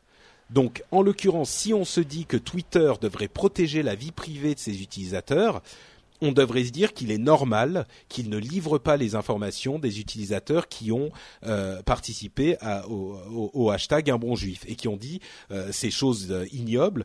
Et on, du coup on arrive à ce paradoxe où on se dit Twitter devrait suivre, com euh, être compatible avec la loi française, euh, en particulier avec les utilisateurs français, et en même temps on se dit Twitter doit protéger la, la, la vie privée de ses utilisateurs. C'est un problème auquel euh, je n'ai pas vraiment de réponse, mais qui est très certainement intéressant à considérer comme ça, plutôt que de foncer systématiquement dans la même direction en se disant, en analysant pas la situation, en se disant voilà, moi j'ai écouté un truc qui me qui me convient, j'écoute, c'est ce truc qui me mais me... un truc où je suis où, où je suis pas forcément d'accord avec toi où je sais pas si ah, tu prends cet angle-là qui, qui est pas d'accord avec moi c'est bien Johan tout à l'heure maintenant Benoît non non mais, et puis, ah, moi, mais attends, le, le truc j'ai été ça. patient mais je suis pas d'accord non plus ok allez-y allez non non mais c'est moi c'est juste un c'est très pragmatique hein. je, vous, je vous laisse les discussions plus profondes okay. mais c'est simplement qu'une société euh, une entreprise a le droit d'avoir des opinions politiques euh, c'est toi, là, je pense à une vision peut-être un peu républicaine, laïque des sociétés. Euh, typiquement, je prends l'exemple de Google qui euh, était euh, contre l'interdiction du, du, mariage gay en Californie. Position éminemment politique Mhm. euh, qui sont tout à fait libres d'avoir. Et donc, ça te permet en tant que société de dire, ben voilà, quand c'est dans le cadre d'un État de droit que je reconnais, que je trouve pas dictatorial, eh bien, euh, je vais le faire. Et si j'estime que ça va à l'encontre de mes règles éthiques, eh bien, je vais pas le faire et euh, j'irai devant les tribunaux si nécessaire pour défendre mon point de vue. Donc, non, c'est deux choses différentes, Benoît. Là, d'une part, le fait d'être contre le mariage, l'interdiction du mariage homosexuel c'était juste ils ont exprimé une opinion et ils ont soutenu le, le, le, la loi, mais ils n'ont pas fait quelque chose d'illégal. Ils ont juste dit nous on aimerait bien que le mariage homosexuel soit voté.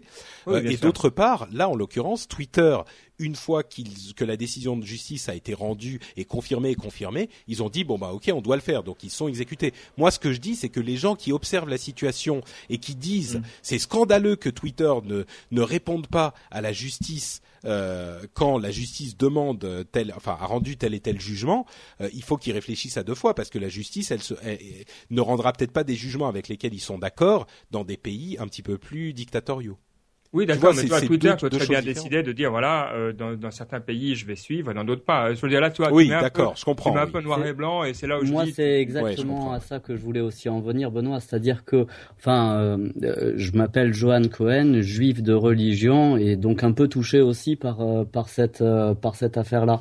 Euh, quand on lit sur Twitter un bon juif, c'est un juif mort, c'est clairement pas la même chose que de, de enfin que de d'essayer de le comparer à euh, la possibilité que l'État chinois euh, puisse vouloir museler la liberté d'expression, euh, même, même si ce sont deux choses graves de la même manière, comme le précise Benoît. Je pense que on répond pas forcément, euh, enfin c'est pas noir ou blanc, on, on, on ouais. répond pas forcément dans les deux cas de la même manière.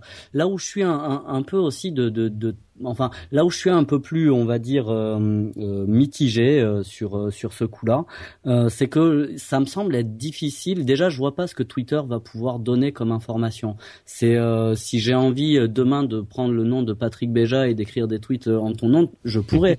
Donc ils vont fournir quoi? Les adresses IP même une adresse IP pour quelqu'un de vraiment mal intentionné les noms ouais. Ouais mais tu vois ce que je veux dire? Non mais je crois que, que c'est plus une question de principe en fait Ouais, je pense que voilà sur la simple, la seule raison de, de, de, de principe, effectivement, euh, la décision de justice, il fallait qu'elle aille dans ce sens. Et Twitter, pour ce sujet-là, et, et, et, il y en a eu d'autres, hein, que, qui soient notamment sur les homosexuels, qui soient notamment euh, sur les arabes, que ce soit notamment sur les noirs, il y a eu exactement ces mêmes euh, hashtags totalement ignobles qui sont qui qui qui, qui ont pollué tout Twitter. Donc je trouve enfin le un bon bien, juif, euh, il a quand même fait un petit peu plus de bruit que les autres. Hein, mais... Ouais, mais mais toujours un peu euh, ouais. dès qu'il y a juif, ça fait un peu plus de bruit et ça, c'est à la limite, c'est un autre débat encore. Ouais. Mais mais mais euh, pour revenir vraiment à ça, c'est bien de savoir que voilà, ça ne reste pas impuni et que une personne qui va écrire des, des insanités sur Twitter, qu'elle sache que voilà, à un moment donné, ben on peut la retrouver et j'espère mmh. que les personnes qui ont écrit ça auront au-delà d'une réprimande, mais un travail d'intérêt général. Je, pense que voilà, ça, ça, peut valoir le coup des euh, qu'ils assistent à quatre heures de cours de moralité donnés dans une université, ça serait ça serait parfait c'est ça qui est intéressant, effectivement. C'est parce que bon, on les retrouve. Toi, dans un cas, on les retrouve, on les pend. Ah, c'est plus important que on les retrouve, on leur tape sur les doigts. C'est ça. Effectivement, effectivement. Non, mais vous avez raison. Euh, c'est sûr qu'on pourrait se dire, euh, pour résumer finalement votre argument, on peut se dire bon, Twitter en France, euh, ils peuvent quand même répondre.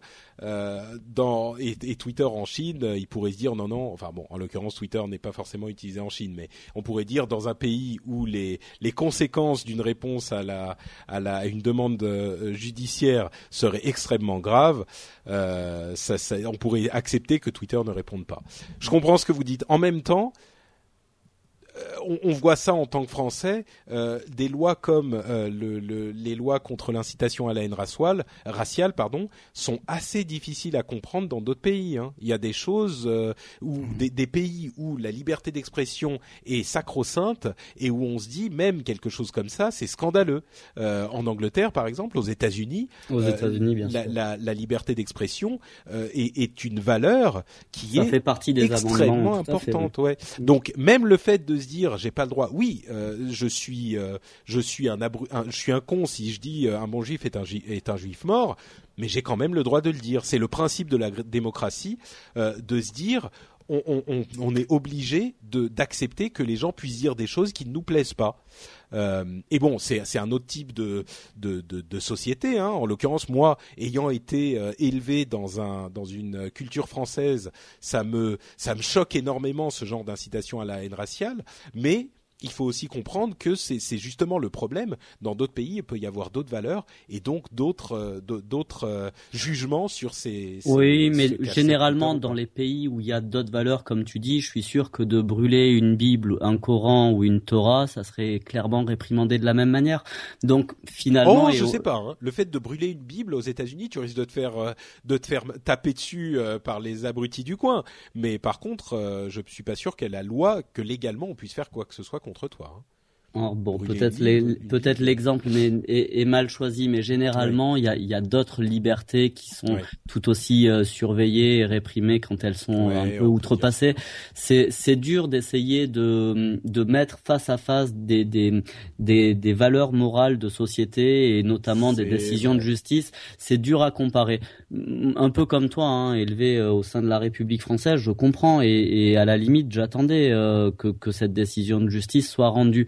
Après, euh, voilà, qu'aux États-Unis, ben ils en aient rien à foutre, ben à la limite c'est leur problème. Et qu'ils disent ce qu'ils ont envie de dire, euh, pas de souci quoi. Mais moi, dans, dans enfin, quand j'ai vu dans les tendances françaises ce genre de choses et que tu appuies sur le hashtag et que tu lis des centaines de messages équivalents, ben à la limite j'aurais préféré ne pas les voir quoi. Oui, non, mais je suis d'accord, je suis d'accord. Mais mais ouais, bon, on pourrait faire le débat pendant des heures, euh, c'est sûr. C'est J'aurais préféré ne pas les voir aussi, mais est-ce qu'on peut légitimement se poser la question Est-ce que la, démocratie, c'est pas, de... de... moi, j'ai pas dit ils ont pas le droit de le dire. Hein. Ouais, ouais. Pas du tout ce que je suis en train Pourtant, de. Pourtant, la loi française, euh, la loi française, dit qu'on n'a pas le droit de dire ce genre de choses. Tout à fait. Bon, bref.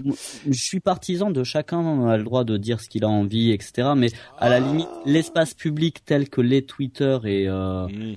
Là, là c'est un peu plus dérangeant. Et tu sais, tu as, tu as pris l'exemple de, de l'Angleterre. Souviens-toi que ce, cette fameuse place dans laquelle il y avait des gens qui pouvaient venir faire des, euh, euh, des grands discours, ils ont, ils ont interdit à l'époque de l'après 2001 tous les discours faits par des personnes qui incitaient à la haine. Donc même dans ces pays-là, ils ont quand même restreint quand même le champ de, de, de l'espace de liberté. C'est vrai, c'est vrai. Bon, je suis content. Vous m'êtes rentré dedans, c'était euh, argumenté. Je suis, je suis satisfait. Et on va pouvoir arriver doucement vers la fin de l'épisode. On va quand même dire que euh, faire un petit plaisir aux utilisateurs de Windows Phone 8. Euh, Path, Vine, Flipboard et Ipstamatic euh, arrivent sur Windows Phone 8 très bientôt. on n'a toujours pas de signe d'Instagram, mais ça devrait pas trop tarder, on l'espère. et dire aussi que le Lumia 1020 arrive bientôt lui aussi avec, euh, tenez-vous bien, un, un, un, appareil photo euh, PureView qui a combien? 13 millions de pixels? Oui, c'est quelque chose d'hallucinant. J'ai je, cru même voir une quarantaine, moi. Euh, oui, pardon, c'est 38, 38 millions de pixels, tu vois, même avec les 13, j'étais loin du compte. Mm, mm. C'est impressionnant effectivement. Mais c'est l'appareil photo, enfin l'objectif qui fait cette euh, cette euh, cette taille, euh, et on pourra avoir des images réduites évidemment pour partager, etc. Mais bon, l'image plein écran, enfin pleine résolution, c'est 38 millions de pixels. Espérons qu'elles seront jolies. c'est clair. Ouais, c'est intéressant. là, il faudrait des spécialistes. Je, me demandais justement en achetant dernièrement un appareil qui finalement était le HTC One que j'aime bien. Euh, mhm. Mais il disait ouais on calcule plus les pixels. Enfin HTC a décidé de plus communiquer là-dessus parce qu'ils disent on arrive à un stade. C'est comme la, vitesse du processeur. Tu sais au bout d'un moment tu es mhm. là, es, on, on, nous disait il y a 5 ans 5 millions c'est génial, il y a tout ce qu'il te faut. Et maintenant, on dit, euh, tu as 40 millions. Mais qu'est-ce qui fait la différence, toi? Qu'est-ce que c'est là Est-ce que ça change bah, la chaleur des couleurs? Est-ce que tu vois Bah, c'est la finesse, hein, quand tu veux. Oui, je sais pas. Enfin, en l'occurrence, c'est un 41 mégapixels pour dire les choses comme il faut. Voilà, on va faire notre travail de journaliste. Euh, et euh, à vrai dire, ce qui va le plus changer, c'est la taille de l'objectif. Euh, en l'occurrence, sur cet appareil, sur le 1020, euh, l'objectif est bon, toujours évidemment même pas la taille d'un appareil photo dédié, mais euh, il est beaucoup plus grand que sur les autres euh, téléphones. Euh, et ça, à mon avis, ça va donner beaucoup plus de clarté, des, des images beaucoup plus claires en, et beaucoup plus nettes en conditions de, de plus basse luminosité, etc. Ça, mais ça c'est bien. Je, franchement, je trouve bien que les téléphones commencent à se différencier un peu sur de hardware comme ça. Euh, toi, typiquement, tout le monde va pas aller dans un appareil euh, plus grand, ça, etc. Et c'est bien. Là, on, retrouve un petit peu de variété. J'ai l'impression que enfin, on a un petit peu. Donc, bravo, bravo. Ouais, ouais. Bon, moi, je pense que c'est un appareil quand même qui est pour certains utilisateurs spécifiquement. Mais bon. Oui, oui, oui, absolument. Ouais. Euh, dernière news pour clore cet épisode, euh, le vénérable PC World, le magazine américain sur le, PC, tire sa révérence. Euh, évidemment, il a fait la transition sur en format électronique sur le net il y a bien longtemps. Mais PC World va, va disparaître des stands. Il n'existera plus en version imprimée, en version arbre mort, comme le disent certains. C'était, c'est, un, signe de plus que euh, la presse euh, est en train de passer l'arme à gauche, on va dire, qu'ils doivent faire la transition vers le net. Et qu'on vieillit. Et qu'on vieillit aussi. Parce que c'est, non, je veux dire, voilà, si, si on a euh, plus de 30 ans, PC World, c'était quand même quelque chose, je veux dire. Ah oui, c'est sûr, oui. Mais, mais plus depuis, voilà, moi je savais même pas que ça existait encore, donc tu me le rappelles. J'étais sûr que c'était mort depuis longtemps. C'est vrai, c'est vrai. Bon, eh ben écoutez, on arrive à la fin de l'émission. Vous savez ce que ça veut dire? C'est l'occasion pour vous deux de nous dire où on peut vous retrouver sur Internet si les gens veulent plus de, de, débatteurs tech qui, les contredisent efficacement. Où est-ce qu'ils vont? Alors, pour euh, nous retrouver Niptech, hein, niptech.com, euh, on va faire un petit plug. On profite pour euh, une petite, la petite dernière des émissions de la famille Niptech, la petite première aussi, qui s'appelle NipDev. S'il y a des gens qui sont développeurs qui veulent comprendre un petit peu sur des sujets comme qu'est-ce que c'est des API, pourquoi on utilise un langage comme Scala, des, choses comme ça. S'ils sont développeurs, j'espère qu'ils savent déjà ce que c'est qu'une API quand même, mais. Ouais, mais tu sais, des, fois tu travailles, par exemple, tu fais de la virtualisation, tu travailles euh, sur un certain domaine euh, et tu, à la longue, tu, tu sais plus vraiment en fait. Hmm, c'est pas faux, ouais. Donc euh, c'est c'est une très bonne remise à niveau et typiquement pour quelqu'un comme moi qui je code encore un peu, mais enfin moins qu'à mes heures glorieuses, et ça me fait vraiment c'est une bonne remise à niveau, euh, un, joli succès. Donc voilà, c'était le, petit plug pour eux, NipDev. Euh, et sinon pour euh, les tweets, alors s'il vous plaît pas à caractère injurieux, at Bakerdy je, dirais pareil pour le, les tweets, pas à caractère injurieux, et c'est at Johan Cohen. Super, merci à tous les deux. Euh, pour ma part, c'est at NotePatrick, vous le savez, et vous pouvez retrouver cette émission, venir nous laisser des commentaires euh, sur le blog de l'émission sur frenchspin.com. Vous pouvez, c'est French Spin comme français et spin comme tournoiement. Hein, vous le savez, ça veut dire euh, la tournure française. Euh, bon, bref. Euh, vous pouvez aussi trouver l'émission Positron, dont le deuxième épisode est sorti la semaine dernière. On a encore plein de choses super cool à vous recommander. des produits. Bah écoute, oui, ça marche pas mal. Ça marche pas mal. Les gens sont contents, les gens apprécient. Et, et l'idée de l'émission qui était de donner envie aux gens de, de, de, découvrir des choses, de découvrir des films, des séries, des, des BD, de la musique même. Euh, euh, est plutôt réussi. Tout le monde dit que ça leur donne vraiment envie d'aller essayer ces trucs. Donc euh, voilà, le deuxième épisode s'appelle S'emmerder, c'est pour les cons. Donc euh, ça, ça, par- ça parle de, de soi-même. On l'utilisera comme quote un jour ou l'autre dans Niptech, comme citation. J'aime beaucoup. Mais écoute, c'est vrai, hein, franchement, Oui. c'est ça part d'un constat euh, qui est aujourd'hui. On parlait de, on a parlé plusieurs fois de euh, l'ancien temps d'avant l'internet. Aujourd'hui, aujourd'hui, franchement, pour réussir à s'emmerder. Euh, faut vraiment le faire exprès, quoi. On a tellement de littérature, de séries, de films, de, BD, de musique disponibles en juste en claquant des doigts pour réussir à s'ennuyer. Je sais pas, enfin, je sais pas qui y arrive, quoi. C'est donc bon. Donc Positron réussit à vous à vous donner envie de, de découvrir plein de choses dans ces domaines. Donc euh, vous pouvez aller l'écouter. Je suis sûr qu'elle vous plaira cette émission. S'emmerder, c'est pour les cons. Euh, dernière euh, chose à vous dire quand même avant de se séparer, euh, on risque de se séparer, chers auditeurs, pour un petit peu plus longtemps que d'habitude. Euh, le prochain épisode risque de ne pas arriver dans deux semaines comme toujours, parce que je serai un tout petit peu occupé. On en Euh, profite pour te féliciter d'ailleurs. Ah bah merci, merci. Euh, ceux qui ont écouté d'autres émissions que je produis savent peut-être déjà que je me marie dans deux semaines. Euh, donc je serai encore euh, fraîchement marié, euh, en, en plein voyage, en pleine euh, euh, euphorie. Donc euh, je vais peut-être pas enregistrer un nouvel épisode du Rendez-vous Tech euh, immédiatement pour retomber dans des questions euh, déprimantes de trolls, euh, de de- d'écoute téléphonique. Non, c'est pas vrai. Il y a aussi des, des choses super enthousiasmantes de tech, mais c'est le milieu de l'été. On va peut-être euh, laisser passer un petit peu de temps. Euh, on reviendra très certainement dans un mois avec un nouvel épisode, Euh, et je serai à ce moment Monsieur Béja. Bon, ok, je suis déjà Monsieur Béja, mais je veux dire, je serai Monsieur Béja marié à Madame Béja. Donc euh, voilà. Donc un nouveau Patrick. Un nouveau Patrick, exactement. Eh ben bravo, félicitations. Ça fait Merci. plaisir. Oh bah pas encore, pas encore. Il reste deux semaines. Hein. On sait pas ce qui veut se passer. Euh, Elle peut changer d'avis, elle peut se rendre compte. euh, Tu vois, elle peut se dire mais attends, mais c'est qui ce ce Mm. ce ce, ce... Tout, tout Cet énergumène qui passe ses soirées à faire des podcasts. ça. Donc on sait que si on t'entend dans deux semaines, on on pose pas de questions. quoi. Ouais, voilà, exactement. S'il y a un épisode dans deux semaines, surtout, personne ne pose de questions, faites comme si de rien Euh, on en parlait tout à l'heure euh, de, mes podcasts et, elle me dit, et, je lui disais, bon, euh, je vais peut-être pas faire un épisode dans deux semaines. Il y, a, y a quelques temps, je l'aurais peut-être fait, hein.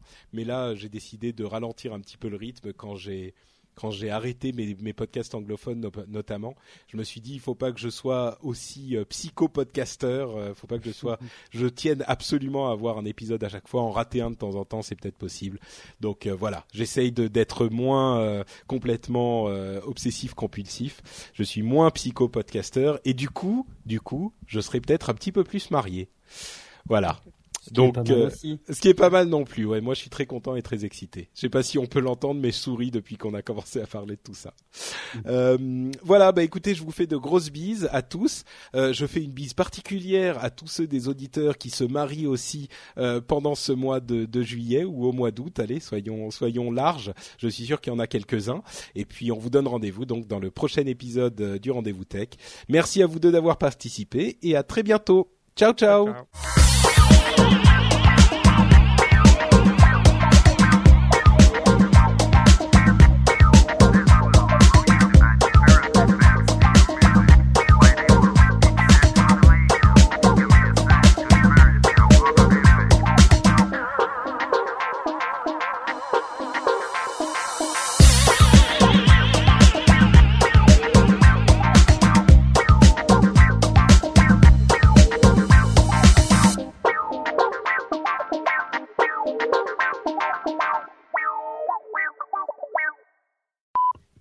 Euh, j'espère Ouais, que ça a ça a enregistré marché. parce que c'est moi, ça n'a pas enregistré. Oula. Waouh. Tu me fais des, des attaques euh, cardiaques là.